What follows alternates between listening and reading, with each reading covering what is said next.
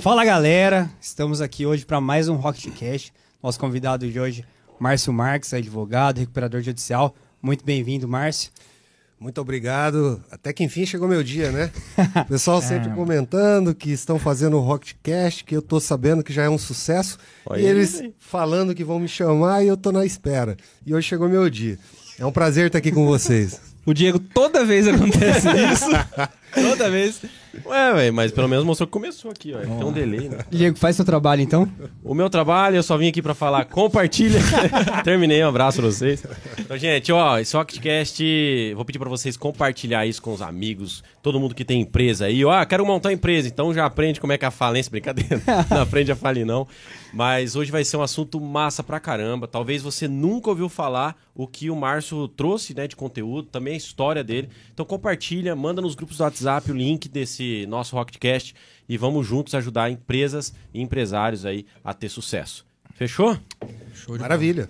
Bora Vamos lá? começar? Bora lá. Por favor. Márcio, a gente quer. A gente te conhece já há algum tempo, os meninos conhecem há bastante tempo. É, eu queria entender como que foi a tua carreira até você chegar nesse momento de ser um recuperador judicial. Até como você chegou a fazer direito, entender um Vamos- pouquinho dessa trajetória. Bacana, bacana. Vamos lá. É, a minha história no meio empresarial, e aí por isso que eu até gostei desse tema, inteligência de negócios e, e tudo voltado a empresas. Aos 16 anos eu já fui emancipado para trabalhar em um negócio da família, para ter um negócio da família. Então lá começou a minha história dentro de empresas. E a partir de então eu comecei a analisar como eu podia melhorar, como é que eu podia eh, criar uma carreira até então. E aí fiz ciências contábeis, na sequência eu fiz auditoria e perícia contábil, uma pós-graduação. Eh, depois eu comecei a perceber que isso tinha uma ligação muito forte com o direito, fiz direito.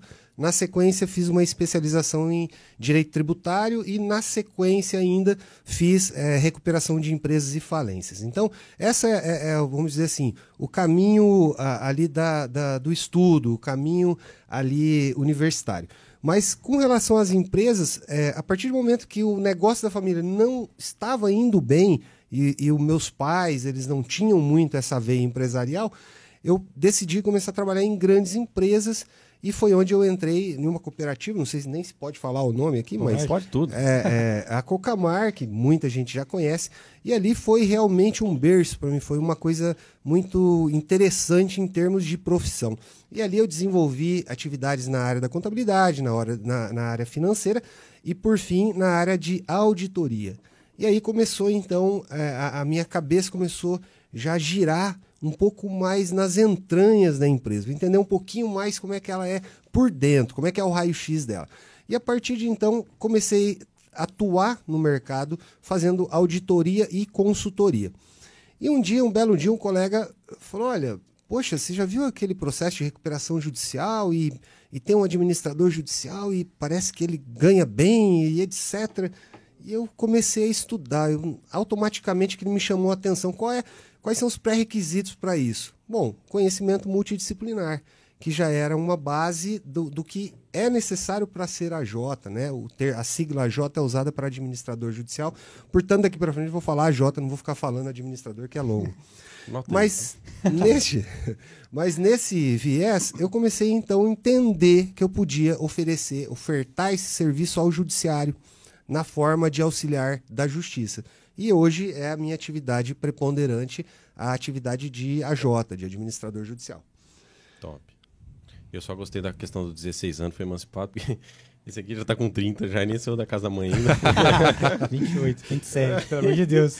Tá certo, eu Meu levei sonho- um susto naquela época. é, era Meu uma- sonho era ser emancipado Então- para poder dirigir, mas eu descobri que não dava. Não ia adiantar muito. Então, é só pra dizer que já, tá, já pode, tá?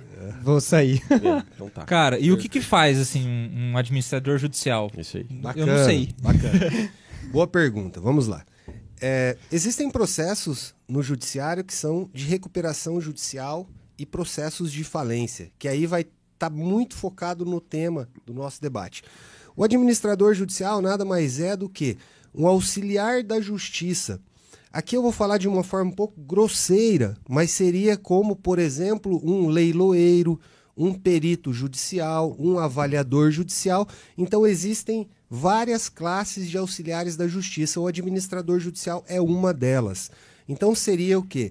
Um profissional de confiança do juízo, de confiança do juiz, para que ele possa fazer diversas tarefas que o processo de recuperação judicial requer. É, e aí existe uma dúvida muito grande. Poxa, administrador, por que administrador? Ele administra a empresa? Não, não, fique claro. Ele administra o processo e não a empresa. A empresa que administra é o empresário. Né? Aí existem algumas hipóteses em que o empresário é destituído das suas atividades, o AJ a, assume temporariamente e depois ele requer ao juiz que nomeie um gestor judicial, para que ele sim administre a empresa. Então o AJ ele faz esse meio de campo entre os credores, o devedor, o juiz, o Ministério Público e chamado todos os chamados players do processo. Então o AJ ele une todas essas pessoas através dos seus pareceres, através das atividades que estão previstas em lei para que ele execute. Não sei se ficou muito técnico aí, mas eu estou tentando ele é, dar o... uma tradução. É, você resumiu, né? O meio de campo entre a, a galera ali que Nossa, tá... todo bonitão e você Aí, meio de campo. Quem que é a galera? A galera são juízes, as empresas, os devedores, os devedores. Ô, ô Marcos, eu queria trazer. É, por que que acontece? Nesse meio do direito, a gente vê muitos advogados que começam, acabam não, não aguentando e, e trazendo para o lado empresarial. Uma das coisas até que no Rocketcast anterior o Spinelli falou, né? Existe uma diferença entre ser advogado, ter o teu escritório e ser empresário, né? Antes de Sim. tudo, você tem que ser empresário para Sim, depois ser sim. advogado. E você está falando de administração judicial e eu conheço que é um processo que demora para ter uma entrada de grana ali, para que você comece a receber. Outros processos também, né? E a questão, assim, quando você veio para o direito, você montou o escritório, fluxo de caixa. Diante de processos que demoram para entrar e tudo mais, e o fluxo de caixa é o que basicamente manda numa empresa.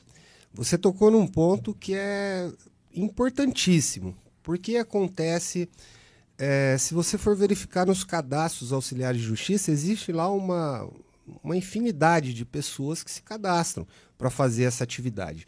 E assim como na advocacia, e é um paralelo muito interessante, a lei ela diz pode ser contador, economista, preferencialmente a- advogado. Então, aí existem ali as, as funções ou as, as qualificações em que é, a pessoa pode assumir essa função de AJ. Mas o que acontece? Assim como na advocacia, existem processos que demoram um pouco mais a entrar recursos.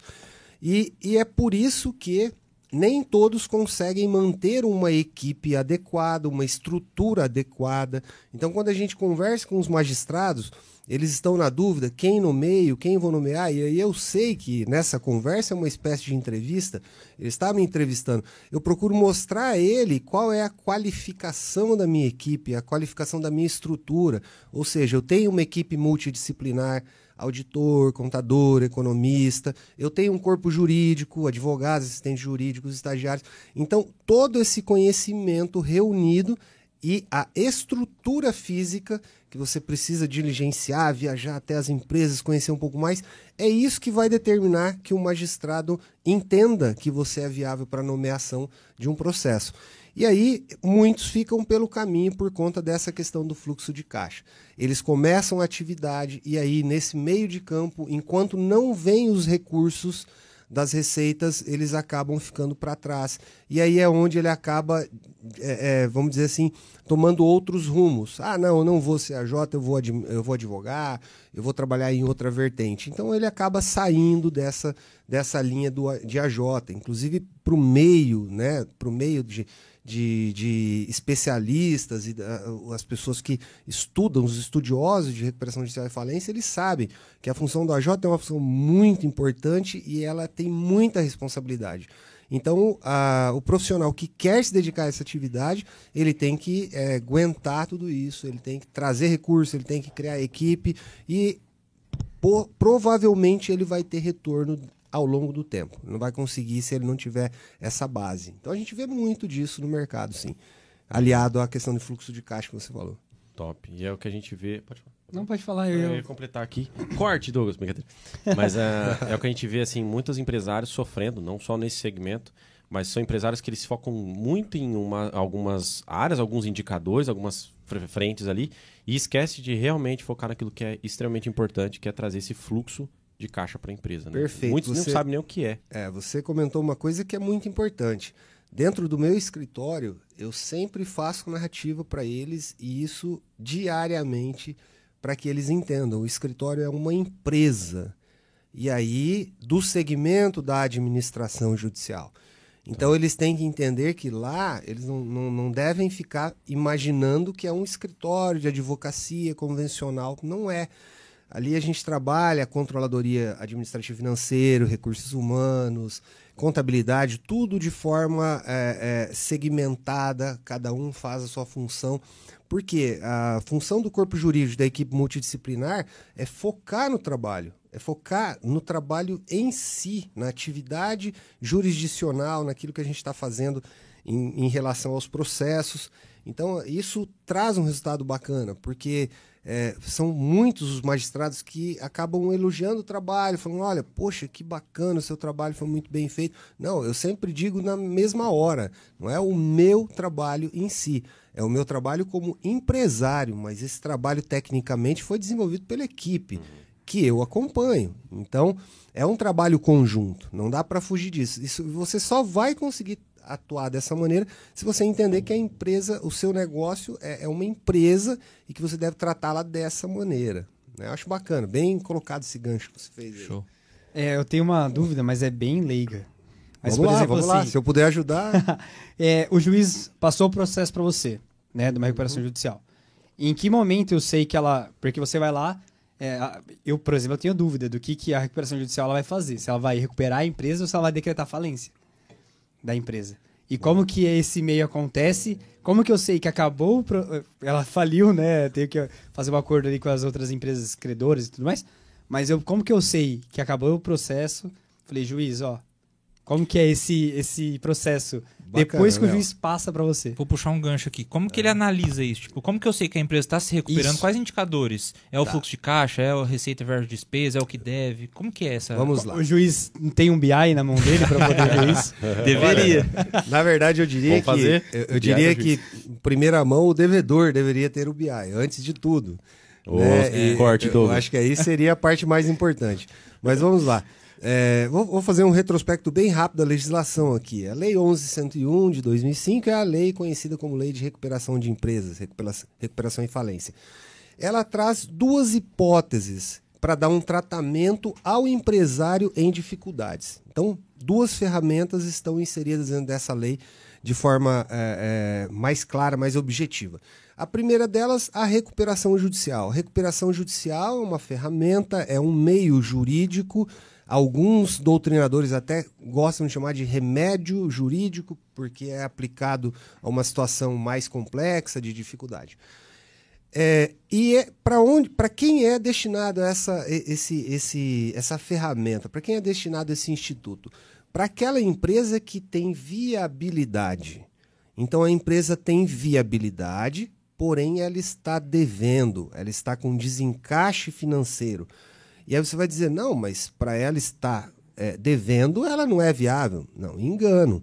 Tem muitas empresas que são super viáveis, mas ela, ela tem um desencaixe financeiro. A uma por não ter colocado capital inicial, a outra por ter descasamento entre prazo médio de devedores, é, é, de compra e venda de produto, é, uma situação econômica que venha a dar um, baquear um pouco ali a atividade dela, uma mudança de moeda, um aumento de moeda. Agora com a pandemia. A Gestão. pandemia que ninguém imaginava antes da pandemia, ninguém imaginava que isso podia acontecer. É, e aí também pode ser uma, uma das causas. Então, existem fatores externos que o empresário não controla, que se ele, é, em algum momento, ele cair nessas armadilhas, a empresa dele pode ser viável, mas ele pode se encontrar devendo. Então, para essa empresa, o remédio seria a recuperação judicial. Agora, a legislação também prevê que, da mesma forma, para aquela que é viável, ela merece um socorro judicial, aquela empresa que não é viável, ela merece sair do mercado de uma maneira correta, legal, que seria pela falência. Então, a falência é muito interessante você pegar os estudos mais avançados disso. É, as pessoas no Brasil elas têm um, um- um medo, elas acham que a falência é algo é, é, absurdo e de fato ela traz efeitos muito pesados. Mas a- é, ela ao mesmo tempo ela oxigeniza o mercado, porque ela tira, às vezes tem um armazém, uma fábrica, um parque industrial extremamente rentável que poderia gerar muito dinheiro. E a empresa que ocupa aquele espaço é uma empresa que não tem mais viabilidade, não, não vai conseguir Só posterga sorver. a, a- Posterga a- a morte, exatamente. Então, qual é o efeito social disso? Você retira uma empresa inviável do mercado e abre a oportunidade de que outros empresários atuem naquele lugar, com aquele parque, com toda aquela. Só um parênteses aqui. Vai muito da cultura do brasileiro em achar que o empresário que fracassa não presta. É comum, é comum. Porque, igual a gente ouve muito, né? Nos Estados Unidos, o empresário que ele fracassou, a gente quer estar perto para aprender tudo aquilo que ele errou e por isso ele fracassou. Já aqui, você fracassou, você já não vale mais nada. Claro, já é claro. motivo de. Mas assim, o que acontece é muito bacana esse ponto que você tocou. A legislação ela foi alterada recentemente é, em 2020 e ela, é, ela previu o seguinte: um retorno mais rápido, que chama fresh start. É, foi inserido isso dentro da lei para que o empresário ele possa retornar ao mercado mais rapidamente, justamente prevendo que ele pode ter tido um insucesso em um negócio, mas ele não vai ficar o resto da vida carregando aquele carimbo de falido. Ele tem que ter um período para que ele cumpra aquilo. E na sequência ele possa empreender de novo, ele possa entrar no mercado, ele possa começar a atuar. Então, é, é- é- e, e como ah, o nosso sistema de insolvência empresarial ele é muito baseado no americano, lá as regras são um pouco diferentes. Lá chama Chapter 11, que seria uma lei 11101 deles, que seria toda a, a- a- normatização que trata dessa forma de recuperação, de como atuar na recuperação. Então é bem interessante que lá eh, f- foi, nasceu antes essas situações. Então eles já lidam com isso de forma mais natural. O empresário, ao pedir recuperação judicial e ter o seu deferimento lá, ou seja, deferimento seria o juiz dizer pode começar o processo, seria mais ou menos isso. Ele já tem acesso a fontes de recursos mais baratas, ele já tem uma condição, embora as penalidades são aplicadas de forma mais pesada caso ele incorra em crimes falimentares. No Brasil, não. O empresário pede recuperação judicial ao sair o deferimento, automaticamente todos os bancos fecham a porta para ele e falam: aqui você não consegue mais nenhum real. Então, é, é por isso que, até para entrar com pedido de recuperação judicial, você precisa ter dados, ter números, você precisa conhecer as projeções da tua empresa e saber se ela tem condições de, de sorguer de fato. Tem que ter o Power BI. É isso Olha, aí. Mas como que chega essa informação pro, pro juiz, digamos assim? Ah, É. tipo, ó, a empresa tem um balancete, tem um... Não, ah, funciona assim. A falência ela pode ser requerida pelo próprio empresário, que entenda que o meu negócio não funciona, e muitos têm feito isso depois da alteração da lei. Como ele sabe que após o pedido dele de autofalência, ele terá três anos para depois pedir novamente para ter condições de empreender novamente. Então ele sabe que esse lapso temporal é mais curto e ele pede a falência. Ele entende que ele não tem condições, ele pede. Essa é uma forma de chegar até lá. E aí tem os requisitos legais para esse pedido. É bem difícil, né? É, é bem complexo e eu digo para você assim que quem tem interesse nesse tipo de assunto procure um especialista. Não vá, não vá arriscar, porque muita gente entra num processo desse achando que vai ser fácil e rápido e ele no meio do caminho tropeça e aí a coisa realmente desanda. E pior que isso ainda, Léo, é quando ah, se pede recuperação judicial. Que aí ele tem um monte de documentos que ele junta, dentre eles, como você falou, Gui, é, é- é balancetes, fluxo de caixa projetado e realizado, é, balanço dos anos anteriores. Então ele tem isso. Só que isso é mais um pré-requisito para que ele consiga acessar a essa ferramenta da recuperação. O que está mais importante ali, é, dentro do processo de recuperação em termos de dados e números, é um, um negócio que chama plano de recuperação judicial, que é onde ele vai dizer de que forma ele pretende recuperar a empresa e como ele vai pagar os credores e quando ele vai pagar os credores. E para isso ele precisa de um trabalho muito refinado em termos de dados, números e projeções. Mas se vocês me permitem, eu gostaria de fazer um, um, um comentário antes, né? Vocês poderiam me perguntar assim, mas por que o cara entra com recuperação judicial? Por que o empresário é, É, eu ia até perguntar assim, eu tenho Falido. informação, tô com a informação na, na mão, é, até empresas que a gente já atendeu, a gente viu que, por exemplo, ah, caberia um RJ ali. mas, é legal. mas a gente tem algumas, algumas informações e tudo mais que a gente fala, pô, o cara tem informação na mão, tem BI rodando, tá acontecendo. Em que momento ele fala assim, tem que entrar em RJ, tem que procurar um especialista, ver o que eu vou fazer, porque ah, nós sabemos que as externalidades existem, né? Sim. a pandemia, tudo isso acontece. Mas o cara, tudo mantendo constante ali, em que momento o cara fala, pô, tô dando desencaixe aqui há seis meses, mais seis meses eu não aguento. Ele já tem que procurar um RJ? Sim. Vamos, é? vamos lá. Vamos pensar então em que forma que seria uma- um momento mais adequado aí.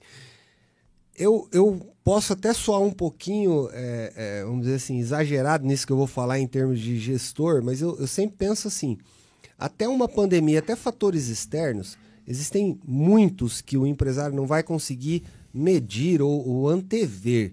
Mas eu acho que um bom gestor, alguém que tem os seus dados de forma muito concreta, muito sólida, alguém que conhece o DNA do seu negócio, ele minimamente ele reage mais rápido ao estímulo negativo externo.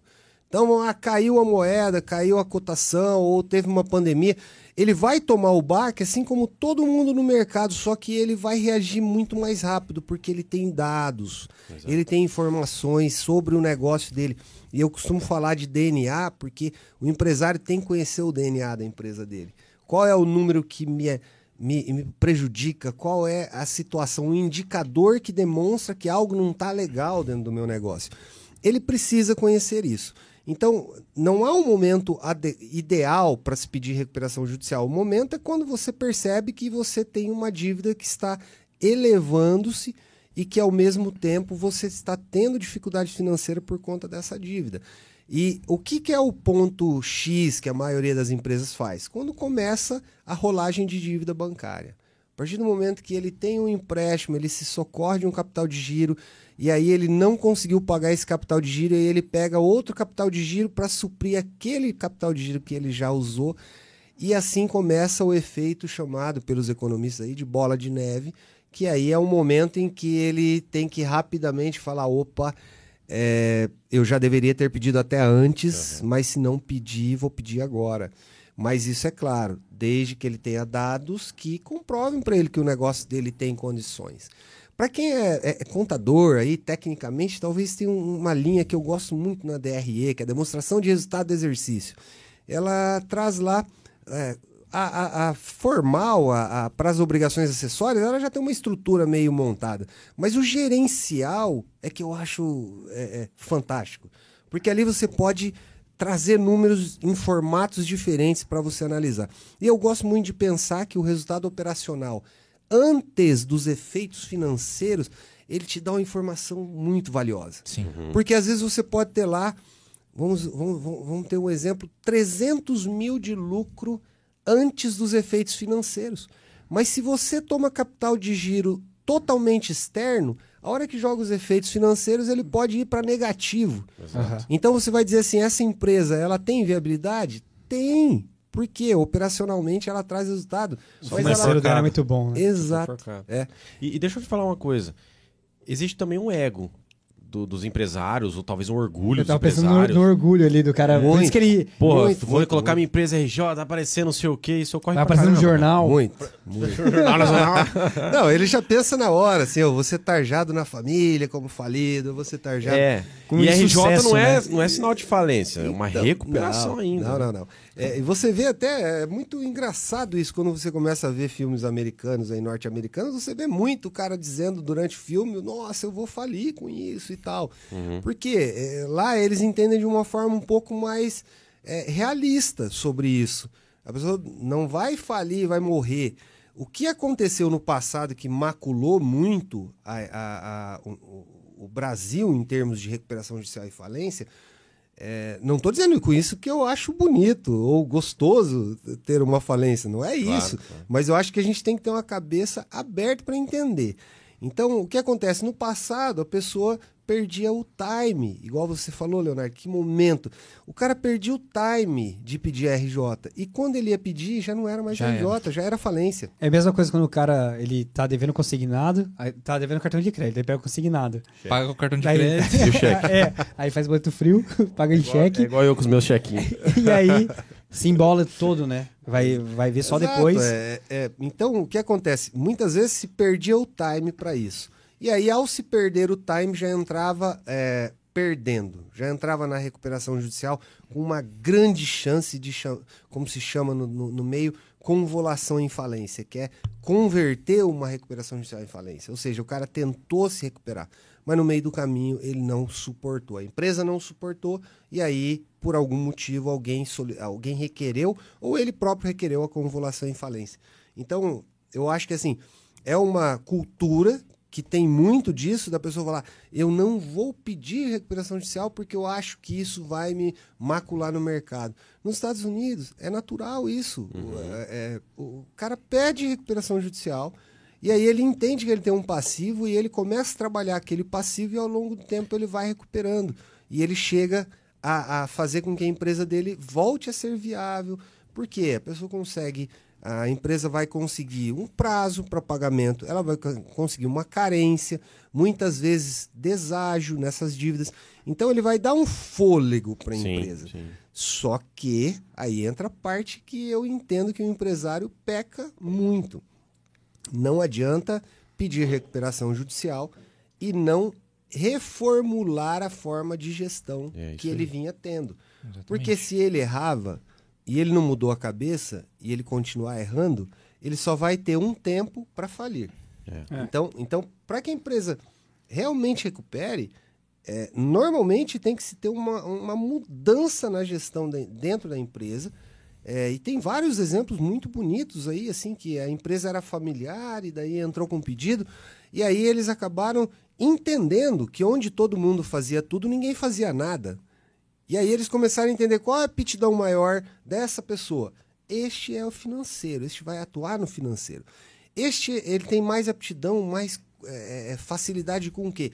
Na engenharia, na parte de produção de produtos. Então, este só fala disso. Este fala de marketing. Então, a primeira coisa para quando. vezes esse sai fora. É, e, a- e às vezes esse, sai Esse fora. Vaza daqui. Esse aqui receba lucro um dia lá na frente, mas Exato. não hoje. Não hoje. Vai, E- par- vai e participar sai- do conselho, uma coisa assim, né? Exato, Exato. E é a medida mais assertiva, porque aí você regula a empresa. E Uhum. aí tem vai, mais uma série de ferramentas que ele vai usar dentro do plano de recuperação para tentar o sorgimento. Por isso que é bom ter ajuda nesse processo de recuperação para realmente dar certo. Sim, Até porque claro. você continua fazendo sempre as mesmas coisas, você não vai ter resultado Exato. diferente. E como você vai medir? Aí vem uma pergunta. Como você mede se a empresa está ou não recuperando? Como é que você mede isso se você não conhecer os indicadores e as entranhas do seu negócio? Aí é aquela história, chuta a bola para frente e espera que faça gol. Não, ele não pode fazer isso. Ele já está, vamos dizer assim, judicialmente falando, ele já estaria em UTI. Deixa eu te falar uma coisa, só para Entendeu? completar. Olha, olha só. Marcamos uma reunião com o empresário, o empresário falou assim, viu, marca para outra semana, porque eu, eu tenho que fazer o fechamento. E tipo assim, é coisa de cinco dias para conseguir fazer o fechamento para demarcar a reunião. Para ter uma informação. Para ter as informações de fechamento, né? Então quando você olha para isso, fala assim, do jeito que ele é, tem muitos empresários que eles É não o período têm... de reação que o Márcio falou. Da É mesma forma que você pediu uma reunião, pode ser que o mercado te peça uma reação. É. Né? Teve uma pandemia e tal, você Exato. precisa reagir rápido. É. E, e se você não tem esse dado rápido, você vai esperar. Ô, pe- pandemia, peraí que eu vou esperar um ano fazer né, as pra planilhas, fazer o aguarda um balancete. pouco, aguarda um pouco, vou fazer um levantamento. Depois eu vou reagir aqui. Agora eu Aí- vou organizar 18 planilhas de 18 meses que nós estamos para ver qual Mas- foi o resultado. Mas disso. agora nós resolvemos o problema dele. Porque ele fechou o Power BI. Você Agora- tem a ferramenta. Vamos resolver. Olhar no aplicativo, ah, eu quero fazer uma reunião É. amanhã para reação. Beleza, peraí, pode deixa eu pegar meu Power BI aqui. Tá, era. Cara, meia, mas- meia hora. Mas é fantástico isso, ele ter informação rápida, já, de- já definida no parâmetro que ele precisa para tomar decisão. Isso ajuda, ajudaria muitos empresários a, a não chegarem a pedir uma recuperação judicial. E pior ainda, não chegarem a uma falência. Porque a gente sabe que dentro da empresa são, são dados que você pode converter tudo em números ou, ou indicadores que você pode medir a sua empresa. É um corpo vivo composto por muita gente. Sim. E muita gente que pensa muitas vezes diferente. E aí, eu entendo que o seguinte, contra dados, contra números, é difícil rebater. É. Agora, se eu não tenho os dados, se eu não tenho os números, aí eu decido por quê? Pelo, pelo achômetro. É, E, e aí é, é. onde está o grande erro. E tá cheio. Imagina eu achar onde está o problema na minha empresa em meio a uma crise. É. Como deve ser desesperador, como é desesperador. O empresário, ele quer só viver, sobreviver naquele momento. Então É. não consegue pensar muita coisa. Até porque muitos empresários, eles. Desculpa. Tá. Muitos empresários. Desculpa, cacete. Muitos empresários, eles acabam agindo muito no operacional também. E aí acaba indo muito para esse lado operacional, não consegue ser estratégico, não tem números para ser estratégico. Operação, operação, operação. A hora que ele vê o negócio dele tá tão assim inchado para explodir que acabou.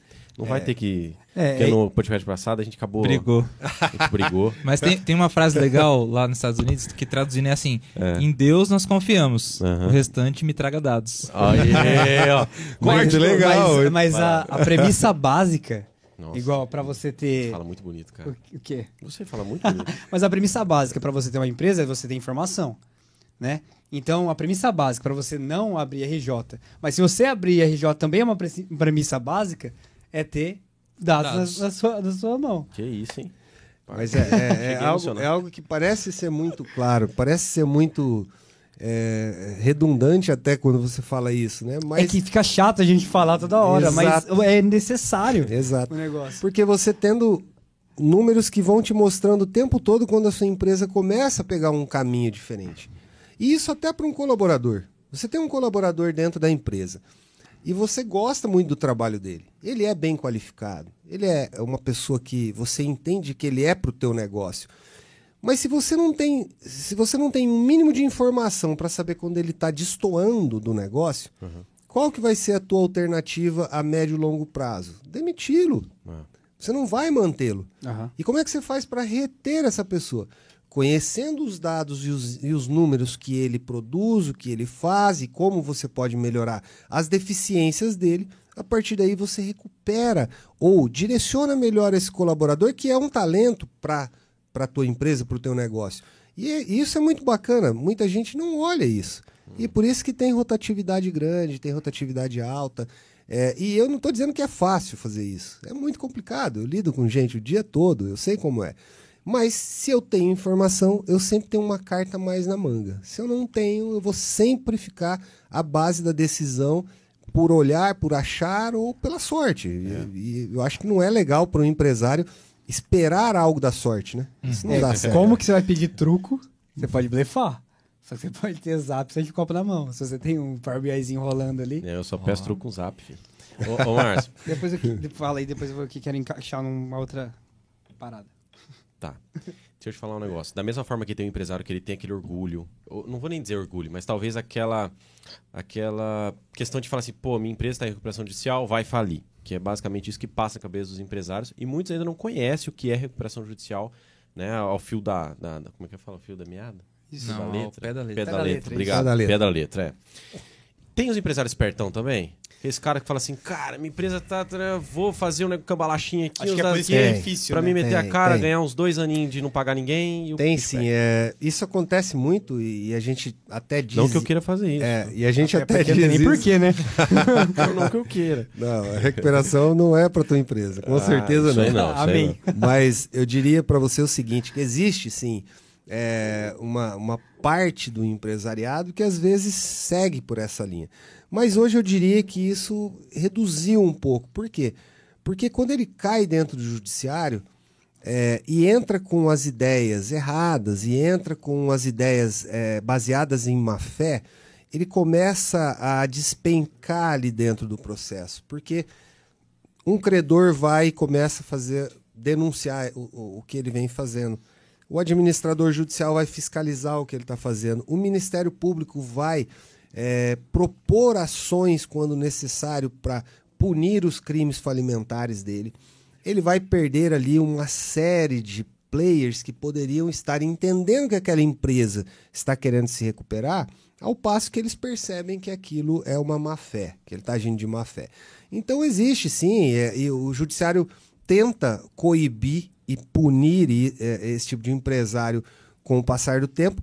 E aí eu vou, vou citar uma coisa um pouquinho mais técnica, mas é bem interessante. A legislação agora, também, em 2020, ela veio acrescentando uma ferramenta ao magistrado, uhum. que é, é, a constatação prévia. Então, um, rapidamente eu vou dizer que quando a pessoa entra com um pedido de recuperação judicial, existe um tempo em que o juiz vai dizer, eu vou aceitá-la ou não, que chama-se deferimento do processamento certo. da recuperação judicial. E quando o juiz não está muito certo de que aquela empresa reúne os requisitos necessários, e que ela está realmente diante de uma crise legítima, ele nomeia o administrador judicial naquele momento para fazer uma constatação prévia, para verificar basicamente o quê? Se ele cumpre, se a empresa cumpre os requisitos para fazer o pedido e segundo, as reais condições da empresa. Então, isso surgiu e é até muito bacana, o doutor Daniel Carne Costa, um juiz de São Paulo, da primeira vara, que já vem transitando muito pelo CNJ, pelo Ministério Público, é, por vários lugares ele passa, onde ele passa ele leva conhecimento, é uma pessoa que eu admiro muito. E esse é, juiz ele, ele teve uma situação prática disso na comarca de São Paulo, que entraram com o pedido, isso ele narra quando ele, ele, dá cursos e tudo é, e que entraram com o pedido e aí chegou um determinado dia em que o AJ foi verificar a empresa e aí chegou lá não, não havia empresa. Então era nítido que ou eles tinham transferido para outro lugar, eu não me recordo exatamente os termos, ou havia sido transferido para outro lugar, ou não tinha atividade, ou não. Então foi onde ele eh, teve esse start dele, dele começar a fazer isso em sede de jurisprudência. Né? Ele fez uma construção doutrinária e começou a requerer, determinada nos processos dele, a constatação. E isso trazia uma informação do que era a realidade da empresa. Então, é uma forma de filtrar o empresário que está ali tentando burlar a legislação? É. Não vamos dizer que ela é a única e nem que ela é 100% efetiva, mas ela já ajuda a trazer um filtro. Legal. Então, respondendo à pergunta, existe esse tipo de empresário? Infelizmente existe. E é ele que acaba maculando a, a ferramenta é, perante muitos juízes que acabam é, não gostando muito desse tipo de processo porque entende que pode ser ludibriado ou pode ter uma tentativa de alguém o ludibriar. Né? Então isso é, é muito ruim. Vou pegar uma para você molhar o bico ali. Opa. Que beleza, hein? Márcio Marques aí. Obrigado. Aí, ó. Cara, é, eu ia voltar agora um pouquinho naquela questão do empresário, né? Que nos Estados Unidos é, fala que o cara que tem a falência ali, ele faz essa recuperação judicial e ele consegue voltar. Semana, semana passada a gente estava conversando sobre isso, né?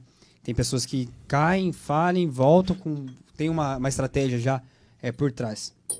E vendo isso, né? Você olhando para isso, a gente vê que o, quando você recupera judicialmente, o cara não tenta de novo no Brasil. Ele vai para um CLT, vai fazer outro caminho da vida dele, vai para uma vida mais tranquila. Eu não, não, não, vejo que isso. Os, seus, os clientes que você já fez isso, é, os clientes não, né? As pessoas que você já fez essa, essa, essa mediação. É, como que foi a, a reação deles? Tanto das pessoas que faliram, né, decretaram a falência, e tanto das pessoas que recupera, ah, se, se, recuperaram. Como eles voltaram como empresários, assim. Eles, me, eles melhoram? Melhoram. Porque, por exemplo, e se hoje, voltaram, é, né? Hoje o que a gente mais tem é o empresário que quer a tal da DRE, né? Uhum. Que é o mínimo, é o, é o básico. O cara fala assim, não, eu quero Power BI, quero ver minhas vendas, quero ver tudo, mas eu quero a DRE. Porque eu acho que é o, é o básico, né? Pra você saber do sim, seu negócio. Sim, você tá dando lucro ou prejuízo. Esses caras voltam dessa forma? Olha, vamos lá. Vamos por partes, né? Tem o, o empresário que sofre uh, os efeitos da falência, e aí este sim, ele pode, ao término de três anos, ele pode voltar à atividade empresarial, empreender, abrir outro negócio. Muitas vezes ele tenta abrir esse outro negócio por outra pessoa em nome de outras pessoas e tenta. Precisa do recurso, né? É, ele entra e vai fazendo aquele negócio que vai destruindo os nomes que ao redor dele estão. é, essa é a palavra mais, mais fácil de traduzir. Muitos deles fazem dessa maneira. Outros entendem que ele não quer nunca mais ser empresário. Eu não quero nunca mais ser empresário, eu vou ser um funcionário, um prestador de serviço CLT, mas eu tenho até ter medo de ter um contrato de prestação de serviço. Ele prefere mais mesmo ter a segurança. Então tem vários empresários que agem de formas diferentes. E aqueles empresários lá antigos, lá de trás, que de certa forma conseguiu construir algum patrimônio, alguma coisa assim ao longo da Vai empresa. Pro sítio, então ele acaba usufruindo daquilo que ele conseguiu lá atrás. É, muitas vezes transferiu, vendeu, fez operações que, que acabaram deixando algum patrimônio de fora. E também muitas vezes ele pode ter fazer parte de uma sucessão é, de uma sucessão familiar que ele foi agraciado com bens e tudo mais. Então, existem várias formas do empresário lidar com isso. Agora, na recuperação judicial é, é, é, um pouco mais interessante, eu acho que é um pouco mais instigante. Porque o empresário que entra em recuperação judicial e ele consegue se sorguer, ele consegue fazer com que a empresa é, volte ao mercado de maneira é, forte e, e, e promissora, é, eu acredito que ele muda totalmente a, a visão dele de mundo. Nossa. Porque ele entende que a empresa passou por um turbilhão, ele passou por momentos ali complicadíssimos, onde o banco olhava para ele e falava nada de dinheiro, e você se vire durante esses 180 dias. Existe um negócio na lei que chama Stay Period, que é, é vem do americano esse termo, mas seria o termo, o tempo de suspensão que pode ser prorrogável por mais 180 dias. Então vamos dizer assim que é possível que a empresa fique por 360 dias sem sofrer expropriações, retirada de dinheiro dos credores que ela deve. Nesse meio tempo, ele tem que construir o seu colchão. Ele tem que manter a empresa funcionando com o dinheiro do que ele vende, com os recursos de, que, que são as entradas da empresa, mas ele não está tirando, ele não está dando saída. Então ele, ele aprende a força a administrar os recursos dele. E aí ele começa a mostrar de tal forma que ele está fazendo uma modificação interessante na empresa dele e que ela tem condições de recuperar, que alguns credores resolvem ser parceiros. No sentido de, olha, vale a pena fornecer, eu forneço para você desde que você pague um pouco à vista e um pouco assim a prazo e a gente consiga fazer alguma coisa para que eu possa continuar fornecendo. Então, um empresário que consegue entrar no processo de recuperação judicial e sair dali realmente recuperado, e ele não vai sair 100%, porque ele vai sair com um plano de recuperação judicial para pagar. Então, ele sai com uma conta. Mas ele tem que saber que ao longo dos anos ele tem que zerar aquela conta. Só que aquela conta está provado que ele consegue pagar. Que ele consegue pagar. É, o empresário se ele tem, tem mas se ele tem o quê? Dados, informações, Informação, projeções, ele tem isso. Ele tem que ele fazer, consegue, né? Ele tem que fazer. A isso. primeira coisa que você entra em RJ, você vai falar assim, poxa, preciso ver aqui que é minha empresa. Exato. Porque se ele não vê o que, que ele está vendendo, o, o imposto que ele está pagando, o empréstimo que ele deve, cara, e quem ele compra, está renovado. É, quem compra o meu produto, quem de fato interessa, meu produto hoje é atrativo, não é atrativo? Olha que legal. Cara, a gente acha que recuperação judicial é só DRE, né? Só é. o que entra, o que sai. Não, Olha, tá, tá devendo entre RJ. Quem é o cliente? É. Eu, diria, eu diria para você que o ponto é, é mais é, interessante de uma recuperação judicial seria a projeção de fluxo de caixa. Uhum. Porque é o fluxo de caixa que vai te manter vivo ou não. Porque se uma hora. vai convencer o juiz também Exato. que você é um cara. Se uma hora seca, você não tem como dar um passo para frente. Então pode, como eu falei, o resultado é importante? Super, porque senão você não faria a atividade do teu negócio. Mas sem o caixa é, é inadmissível. E tem alguns economistas interessantes que, que eles falam assim sobre o momento da reestruturação da empresa. Então, quando o empresário normalmente chega no advogado, ele chega e fala: Olha, eu estou aqui, já estou sendo executado pelo banco XYZ, eu já estou sem caixa, já estou com uma dificuldade aqui, já está vencendo dívida ali. Ele chega com um problema ali meio que apertado já. E aí é onde ele começa a ver as possibilidades. Olha, recuperação judicial é uma possibilidade para você. Vamos, vamos analisar o teu negócio, vamos ver começa a fase de reestruturação e muitas empresas contratam consultorias para fazer esse tipo de análise. Justamente para quê? Para dizer para ele qual seria a melhor forma de lidar com o caixa dele, já imaginando que ele vai entrar com pedido de recuperação judicial. Certo. Uhum. Então ele vai ter que realmente vai ter que mu mudar a cabeça para entrar num processo desse. Poucos empresários que eu acompanhei no sentido de não vou e vou fazer do meu jeito e pronto, acabou. Minha empresa tem 40 anos e não é por isso que eu vou quebrar, etc. Não é agora, já passei Quebra. por plano real, já passei ah, por então, inflação. Aí, aí, você vai ver, a pessoa não, pessoa não mudou nada, não alterou a mentalidade, não mudou a estrutura, não deu valor a nenhuma informação que ele tinha.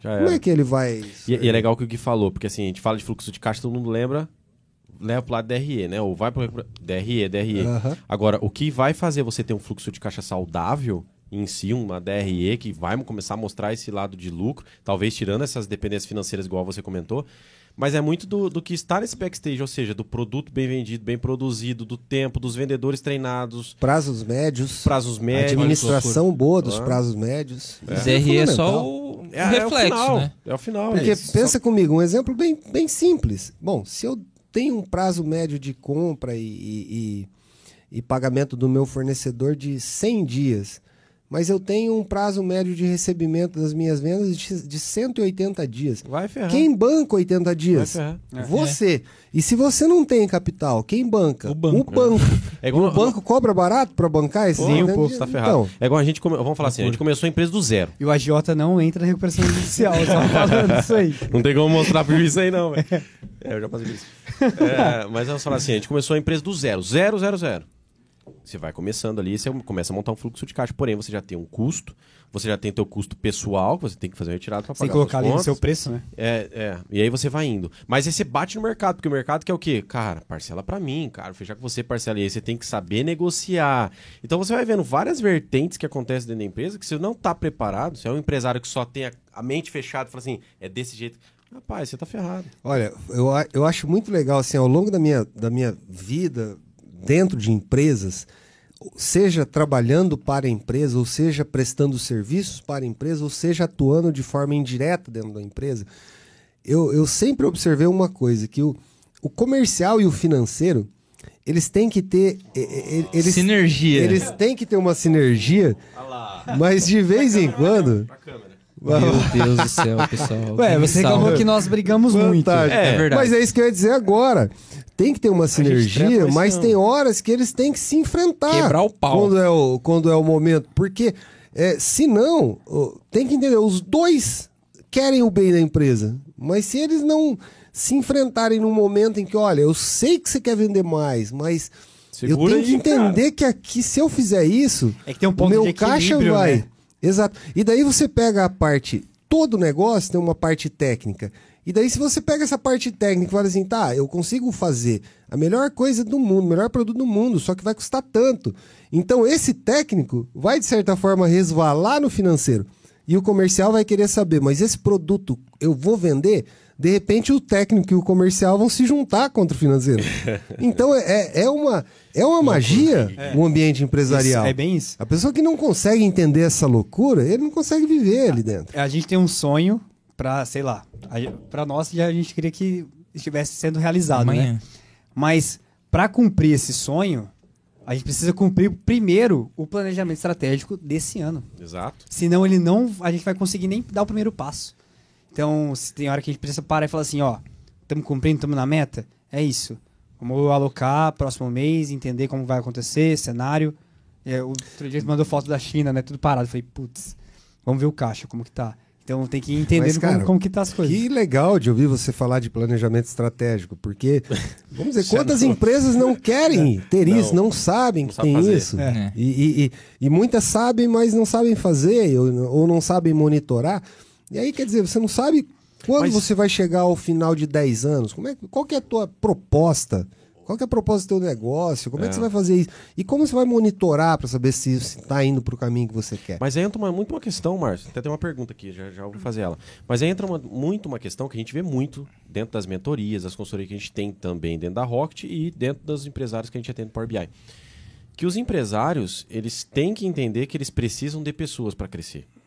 Porque tem muitos empresários que têm a mente tão fechada eu vou chegar lá, mas assim, ó, a mente tão fechada do quê? Fechada do quê?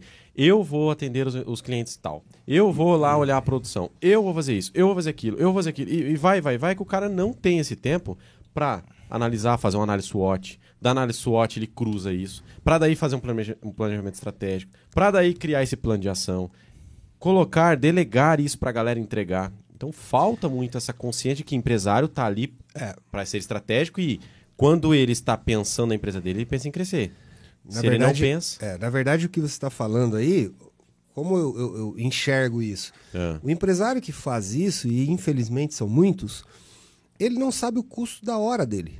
Sim. É aí é que tá.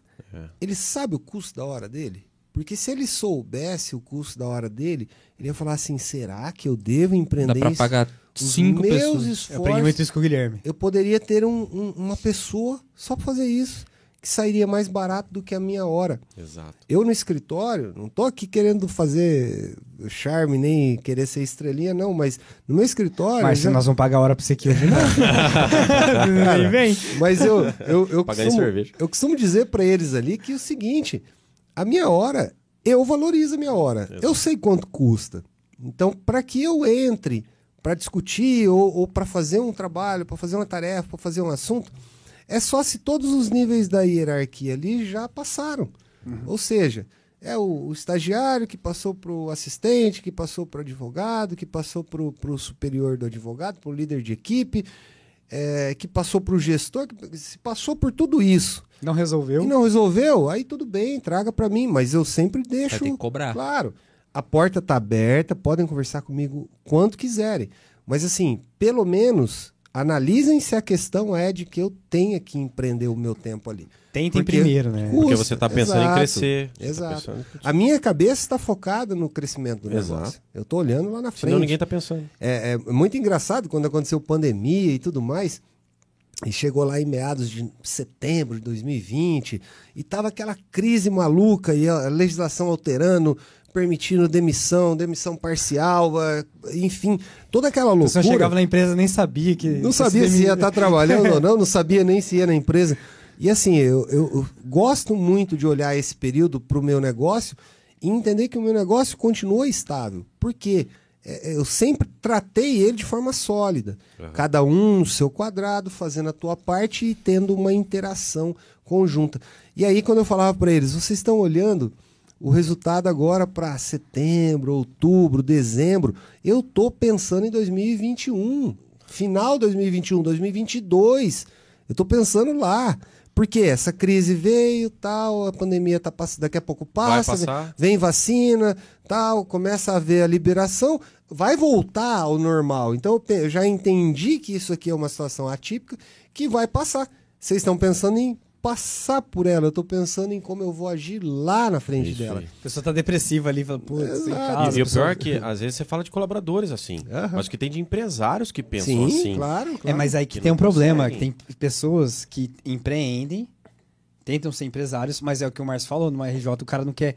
Se, por exemplo, sofri, se a gente sofresse uma RJ, cara, a primeira coisa que eu ia fazer depois disso tudo é tentar abrir outra empresa. Sim. Porque você tá sim. tá no seu sangue, tá é. no espírito da é. coisa, você fazer Passou uma empresa. E pra cima de outra. É, que você quer fazer o negócio acontecer. É a tua veia. Mas a galera tem muitos é. empresários que não são empresários. Que eles pensam ali, cara, eu tenho que fazer uma hora de almoço, eu tenho que sair às é. seis. Por isso que é, é importante e, estudar, desenvolver e deixar seu cérebro sempre ativo. Cara, sim, foi muito interessante uma, uma experiência que nós tivemos há, há alguns meses atrás eu ia para São Paulo e o, o, Diego também. Vamos viajar então? Vamos no mesmo carro? Vamos conversando tal? Ah, vamos. Estourou o carro, não Estourou foi? a mangueira da gasolina, o Márcio ficou puto. Não, mas fora isso aí, isso aí foi lá um acontecimento tal. Eu falei, cara, tu só tem os horários X andamos... que eu tenho que estar tá lá, mas vamos tentar aqui organizar a coisa.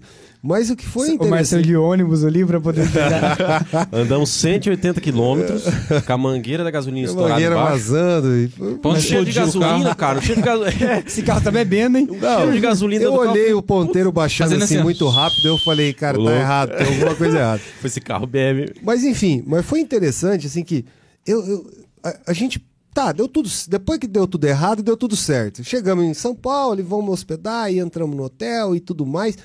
E quando eu percebi, já eram 8 horas da noite, mais ou menos, 8 ah, e meia. É. E eu e ele tava frenético, cada um ali no seu celular, mandando mensagem, fazendo isso, fazendo aquilo, fazendo aquilo. Reuniões que aconteceram ali. Teve hora que eu até quase que desci do carro para fazer uma reunião, voltava. Então foi uma coisa que eu percebi assim: é, o empresário ele não tem o horário exato para ele trabalhar. Tá louco. É. Só que quando chegou, naquele momento das oito, oito e pouco, Aí eu dei uma respirada, eu olhei para ele Toma também. Uma cerveja. Eu falei, cara, ele também, ele também é empresário, ele também sabe o que eu tô passando. É. Vamos tomar uma cerveja agora? Vamos. Aí pronto, aí tranquilo. Aí Mas depois volta, né? Descansa. alguns. Exato. Mas, Mas mesmo deixa... a cerveja nós tava fazendo network, né? É, tava ali Levou conversando. Um, um economista e vamos conversar. e vamos trocar ideia. Mas sabe, sabe uma coisa que me fez pensar sobre essa questão do empresário mesmo?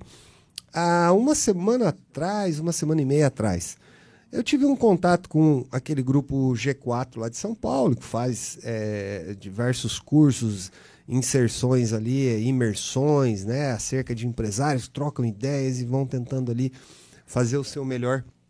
E eu comecei a estudar um pouquinho essa proposta deles. E aí teve uma moça que me ligou de lá.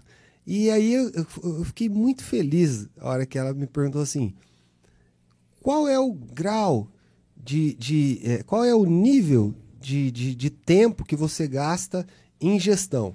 Você trabalha mais ou menos ali 50% na gestão, você trabalha 70%, 80%, é, ou seja, qual é o nível de operacionalização que você faz do teu negócio, inversamente fazendo a pergunta, né? E aí eu comecei a analisar, eu falei para ela, olha, eu trabalho no estratégico do meu negócio 95%.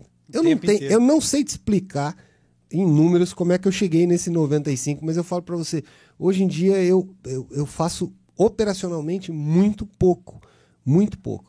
Só que o estratégico está assim, latente na minha cabeça o tempo inteiro, não consigo abandonar.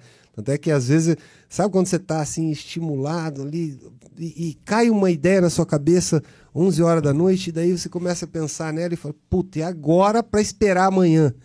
e aí você não. Cara, isso é. Ao mesmo tempo assim que eh, você tem que se controlar para essas coisas, mas é, é uma injeção de adrenalina para qualquer um que é. trabalha ali num negócio que é apaixonado pelo seu negócio. Sabe? É, é, bem isso, tem que ser apaixonado pelo negócio, saber é. o que faz, saber o que entrega a qualidade, a qualidade do teu negócio, a qualidade do teu E além desse, dessa paixão, desse tesão, o cara tem que ter esse planejamento de futuro, senão sim, não vai. Sim. Deixa eu só ler uma pergunta aqui. Primeira coisa. Empresário, a... só rapidinho, fechando ah, aqui a... antes de você falar. Ah. Empresário, por definição da própria lei, ele visa lucro. Uhum. Empresário que não visar lucro. E aí eu, eu falo, o lucro vem de onde? Do seu crescimento. Porque se você tem um lucro X hoje, você visa mais lucro, você tem que crescer para aquilo. Então não é vergonha nenhuma para aquele empresário que acha que, ó, oh, eu estou sendo ganancioso, eu quero crescimento. Cara, isso Nossa. não tem nada a ver. Eu, eu, eu quero o crescimento do meu negócio, eu quero ter lucro, mas é porque é por isso que eu empreendo. Senão eu, eu, eu seria aqui. um colaborador, eu seria alguém que trabalharia com alguém que eu admiro, mas eu não estaria naquele risco que o empresário passa, né? É. O tempo inteiro, né? E quando você cresce, consequentemente, você leva a, a galera junto, né? A gente fala isso. Derramar Todo mundo isso, que, está né? claro, claro. que tá dentro do, do, do, bolo ali vai ser derramado vai crescer. em algum Porque momento. Porque você faz é. a sua base. Né? Se você constrói pessoas é, é, que chegaram depois de você ou, ou que estão menos preparadas naquele momento que você, você está preparando alguém para que você possa dar um passo à frente Exatamente. e essa pessoa possa vir ali na sua sequência. É. Senão é, não tem... você ficar mais é. no, no, estratégico, né? E quantos exemplos, né? De pessoas que começam lá e vem subindo, subindo, subindo, viram sócios. E, e é bem isso. Tem um assunto polêmico agora do Elon Musk, é. que tem bilhão, que não sei o quê. Mas daí o pessoal é. reflete na outra Quantas ponta, né? pessoas né? não Quantas pessoas ele deixou milionários? Claro, claro. Pra ele ficar... Ah, e a galera... Ah, mas é o capitalismo... Acaba, acaba com a fome do mundo, mas quantas pessoas estão milionárias por conta Exatamente. Mas, cara, qual é o critério para dizer o, o, o, dinheiro privado é, deve ser aplicado na fome do mundo? Claro, todo mundo se compadece. Você faz uma fome, comparação com a fome né? no mundo. Sim. Mas como dizer que o meio privado deve arcar com isso? Cara, eu sinto tá, muito, mas eu não colocaremos consigo... 44 bilhões lá é. executa... e a gente faz a, a, a, a, fome do mundo acabar. Só que aí, em um ano, como vai estar? Tá? É. Não, e, se, e se a, os... questão, a, questão, é o preparo para gerir tudo isso. É. E, claro, e se os governos recebem é, é, o Brasil é um exemplo disso. Vem um trilhão mês vem, passado, né? Vem recebendo Bateu, tributação, né? vem batendo recorde atrás de recorde de, de tributação e não consegue acabar com a fome no mundo. É. Quem seria um empresário para fazer isso sozinho? Então, Então, é muito da, da realidade. É, o, o, próprio empresário, se se sente bem, que faça ali o bem a quem ele, ele entende, as entidades que ele gostaria de doar ou que ele gostaria de estimular. Mas o fato é que a cada pessoa que ele é, está próximo e que ele consegue fazer com que aquela pessoa também ganhe dinheiro, ele está, de certa forma, disseminando todo aquele sucesso é. dele. Não é. é. só ele que tem sucesso. Exatamente. É assim que eu imagino, né? Vamos lá, então. Ó. Vamos lá. Tem uma moça chamada Cláudia Escatambulo que falou assim: meu advogado, um coraçãozinho, a mãozinha pra cima. Clubista. É minha fã, é minha e, fã. Perguntou se você tomou 500 ml de água. Avisa que não, ele tomou duas cervejas, Cláudia. Duas Mas já cervejas. dá 500 ml de água, se for ver. Olha, Será? Não, a água dá menos, né? Essa, essa, essa é minha gata, mas eu, eu oh. tomei 500 ml de cerveja. não, foi, não foi água até agora. Se quiser aproveitar fazer a declaração, esse é o momento. Aí tem uma outra moça aqui que falou, é, o nome dela é Natália Gandim. Hum. Gandinho. Pensa no arquiteta top, tá? Top. Puxa, ela que tá fazendo o nosso escritório lá. Patrocinadora ah, é? do Rockcast. Que é isso aí. E nós vamos trazer ela aqui, vamos trazer ela aqui. Vocês não podem falar com vergonha. Você vai ficar com vergonha? Ó, você quer ver quando o Léo tá não. bravo ou com vergonha? Fica um negócio no meio da testa dele aqui, ó. Começa a ficar vermelho. Ele cara. sabe disso porque eu tô muito mais bravo com ele às vezes do que com vergonha. Já gravou. O negócio tá feio. Beleza, então ela mandou top demais, não falou nada pra você. Eu pra sei, você, ela é. Ela não tem interesse nenhum em você. Ela é brava. É. Aí vamos colocar ela tem interesse em fazer algum escritório um do Márcio. O Rafael mandou um foguetinho. tá certo. Patrick mandou um foguetinho. Tá, vai. E em relação aos microempresários que abrem empresa, mas, mas deixa de administrá-la, pensando em requisitos básicos como recolhimento de impostos, etc. E decidem fechar. Qual ou quais os passos? Microempresário. Microempresário. Microempresário. Eu tenho uma visão, uma visão sobre a questão do microempresário. É, é claro que a legislação hoje, em relação à tributação no Brasil, aqui eu não quero ser redundante, ela é complexa, é uma das, da, das tributações mais complexas do mundo hoje, em, falando em termos de, de tributos. Tem tido é, esforços aí legislativos no sentido de facilitar um pouquinho a entrada desse empresário no mercado, como é que ele como é que funciona. Mas o que, o, que acaba havendo um pecado aí? É, não pode que o microempresário entenda que aquilo lá é um negócio que pode dar certo, que não pode, mas ele daí mistura com a vida particular dele. É. E aí é o, o, grande mal, porque ele começa bem, e aí, com o passar do tempo, ele vai desfocando de, de, de que aquilo é uma empresa, é um negócio e que ele precisa ter regras próprias para aquilo que é da vida pessoal dele em relação àquilo que é da vida particular. Um exemplo é, a vida do, da, da, empresa dele. É, a pessoa abre uma microempresa, muitas vezes ela precisa injetar ali um capital, ela injetou um tanto, mas ela precisa injetar um pouco mais. E aí, de repente, surge uma boa receita de uma venda, de um contrato, de alguma coisa assim. não estou dizendo que são todos, mas aí muitos é, é, vão lá e compram um carro mais de luxo e aí financiam, não, eu preciso disso para o crescimento e tal e etc. Só que ele não analisou o fluxo de caixa dele, ele não sabia se aquilo é, é, num curto espaço de tempo seria necessário ou não, como é que ele ia dar os passos para crescimento. Então eu acho que assim, o microempresário ele tem condições de crescer, o Brasil tem muita, muitos negócios que o microempresário pode crescer, mas eu acho que a mentalidade do empresário é o que, ainda na minha visão, é o que acaba pecando um pouco e fazendo com que negócios que poderiam ser negócios bons, grandes, eles acabem é, é, ruindo com o decurso de dois anos aproximadamente, que é uma média é, aproximada aí de quanto tempo uma empresa leva para nascer e morrer uma microempresa. Uhum. Então, é, realmente é, é lamentável? É lamentável. Mas passa tudo pelo começo. Né? Começou com recurso, algum recurso, é, quanto era necessário para aquele início de atividade. Então é uma pena, mas acontece. O, Márcio, completando um pouquinho o que você está falando aqui, que é legal, eu vejo, a gente vê muito no marketing digital, que existe uma onda fortíssima nos últimos anos de larga a CLT, taca fogo na sua carteira de trabalho e vai ser empresário. É, só que não é bem assim, né? É. E aí você vê pessoas extremamente despreparadas, Porque assim, quando eu resolvi sair da Via Tolentino para realmente focar nos meus negócios de consultoria e treinamento, eu já tinha uma renda ali, eu já fazia consultoria à noite, eu vendia consórcio também, de repente virei, saí, consultoria e treinamento, venda de consórcio, até conseguir tirar os consórcios e, e assim foi. Mas tudo, não vou dizer assim um planejamento de tudo essa saída, mas as coisas foram acontecendo, eu nunca deixei esse lado falar assim, ah, vou picar o pé em tudo porque estão falando marketing digital que é para mim sair. Uhum. Isso é a primeira coisa que eu vejo. Segundo ponto, que eu vejo muito nos pequenos, micros empresários, eles encaram a empresa deles como micro. A mentalidade micro também. Por quê? Quando você tem uma pequena empresa, você precisa ter uma referência de uma grande empresa. Então eu tenho uma pequena empresa, mas eu não sou uma pequena empresa. Eu estou uhum. pequeno. E de começar a ter realmente análise de gestão e tal. Nós temos um cliente aqui Exatamente, que ele montou, tá montando todo o Power BI ele nem dele. tem a empresa, nem a empresa... tem nada, né? Tipo... Nada, cara. Não começou a vender, mas o Power BI dele tá pronto. Mas ele quer ficar Já tá pronto. montado. É. É. É. Mas aí é que tá. A mentalidade dele, muito provavelmente, ele, ele deve ser uma pessoa de mais de um negócio. É, você pega o microempresário e, e é claro, né, com todo respeito, porque existem startups aí que são gigantes já. Sim, Vamos pensar sim. assim, o que é a startup? Como, como é que ela surge? Como é que ela nasce? A, a diferença está muito na mentalidade do empresário, porque é, um, é, algo que tende, é, que começa pequeno, mas tem uma proposta muito interessante, muito Escalona grande, fácil, né? de forma que ela pretende, com o passar do tempo, escalar, e ela pretende, inclusive, que terceiros invistam naquela empresa, naquele negócio.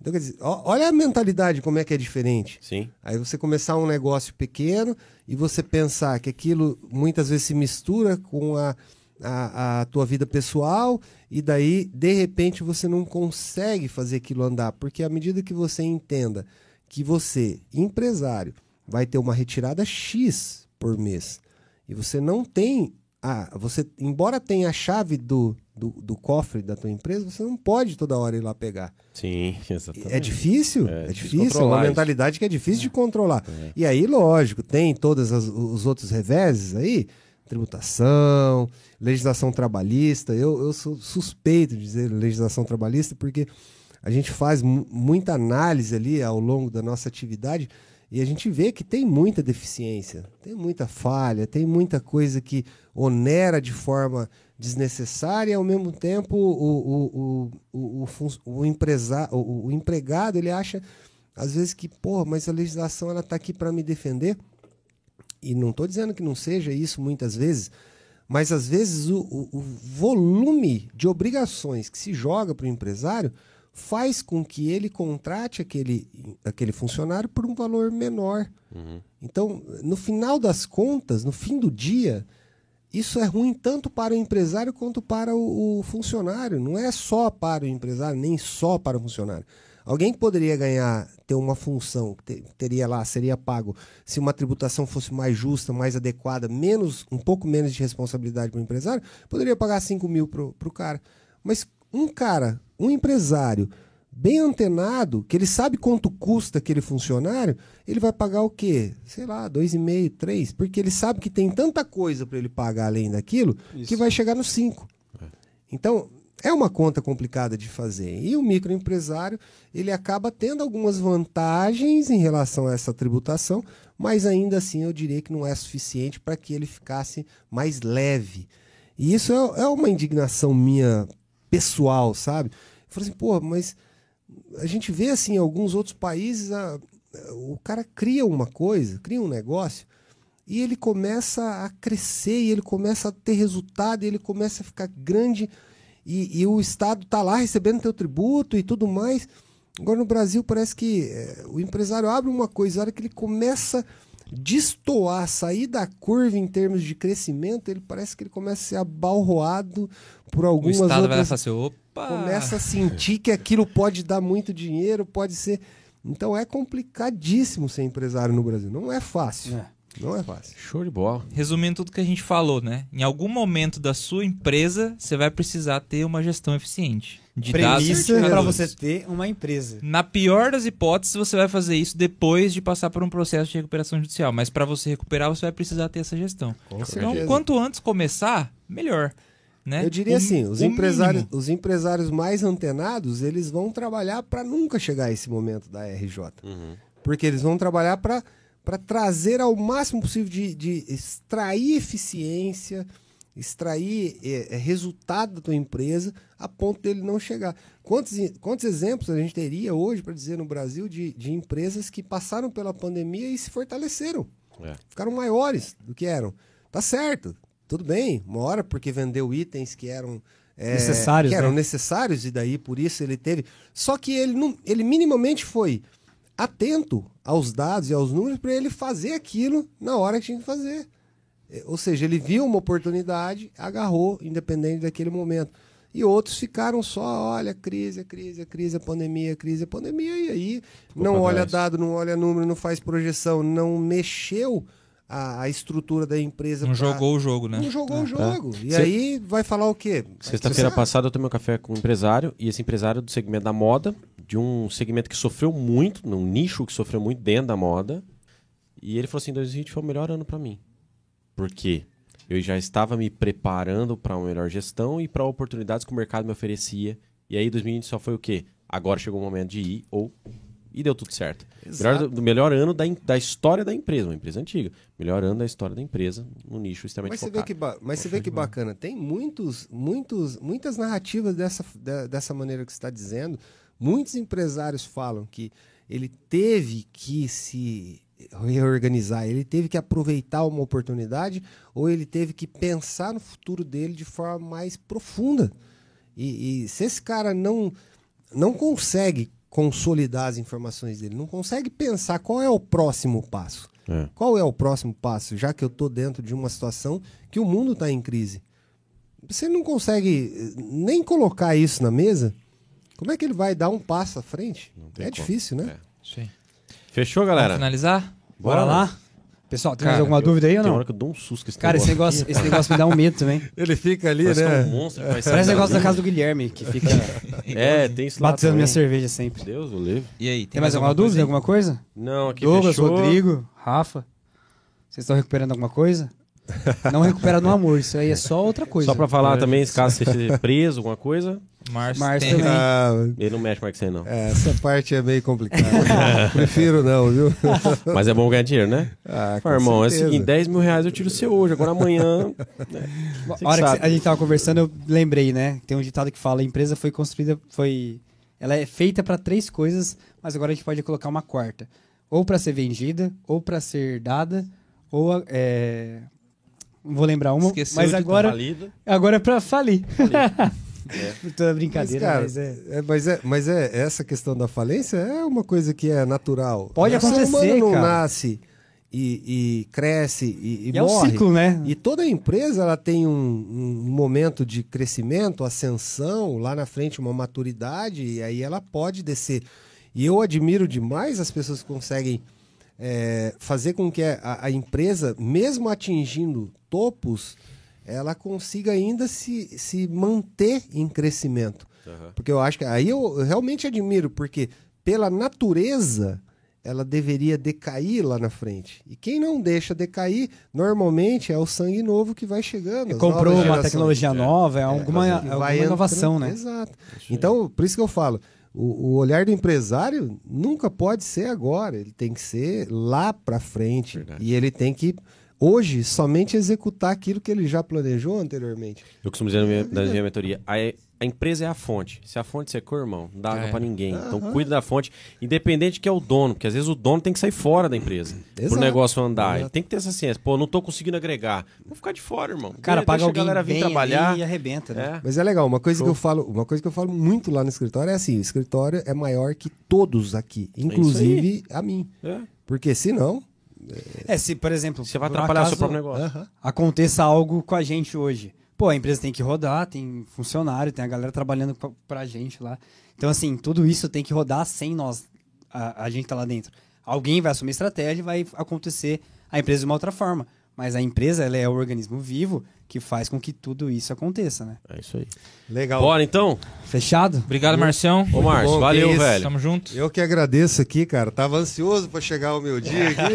Você pode vir mais vezes, viu, Marcelo? Com Pode, certeza, cê- me convidando aí. Ó, aqui, ó, tivemos aqui uma pessoa dizendo assim, ó, muito bom, gente, melhor episódio até agora, tá vendo? Que isso? Se falarmos mais sobre isso, muitos tabus serão quebrados e também os empresários irão se preparar mais. É isso aí, Dá. Legal demais. Que legal. Aí, ó, top demais. Gostei Ó, também. Eu topo voltar outras vezes, desde que vocês não façam que nem os sócios lá, né? Que diz que é a terceira é, vez que a pessoa participa. Tem que pagar o a pagar boleto, pagar- Com certeza. Aí se não for dessa Mas forma. eu gosto disso daí. Mas aí você sabe que a parceria é grande, já vamos pagar um ali, né? Tá certo. E tá aproveita que devagarzinho nós estamos crescendo. Então Maravilha, maravilha. Ah, eu já falei no início, tá sendo um sucesso esse, o, o Rocket Cash. É isso Daqui a aí. pouquinho. Não tem Tá os, o outdoors para vários lugares da cidade mostrando isso, então E aproveita. aí o financeiro vem cá e fala assim, tá bom. Legal. Chega, né? Chega, né? É a nossa briga. cota chegou ali, né? Marcelo Outdoor em 10 vezes.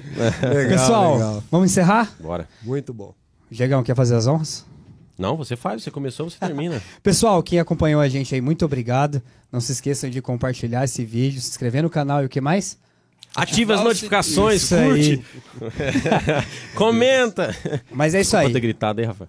Pessoal, muito obrigado. É um prazer sempre estar com você, Márcio. Valeu. Maravilha. Marção, obrigado, velho. Valeu Maravilha. mesmo, tá? Prazer foi meu. Prazer Na próxima foi meu. semana Cerveja pra sua conta. estaremos aí juntos, novamente. Valeu, Mais um gente. convidado Joia. de peso. Valeu. Obrigado. Valeu.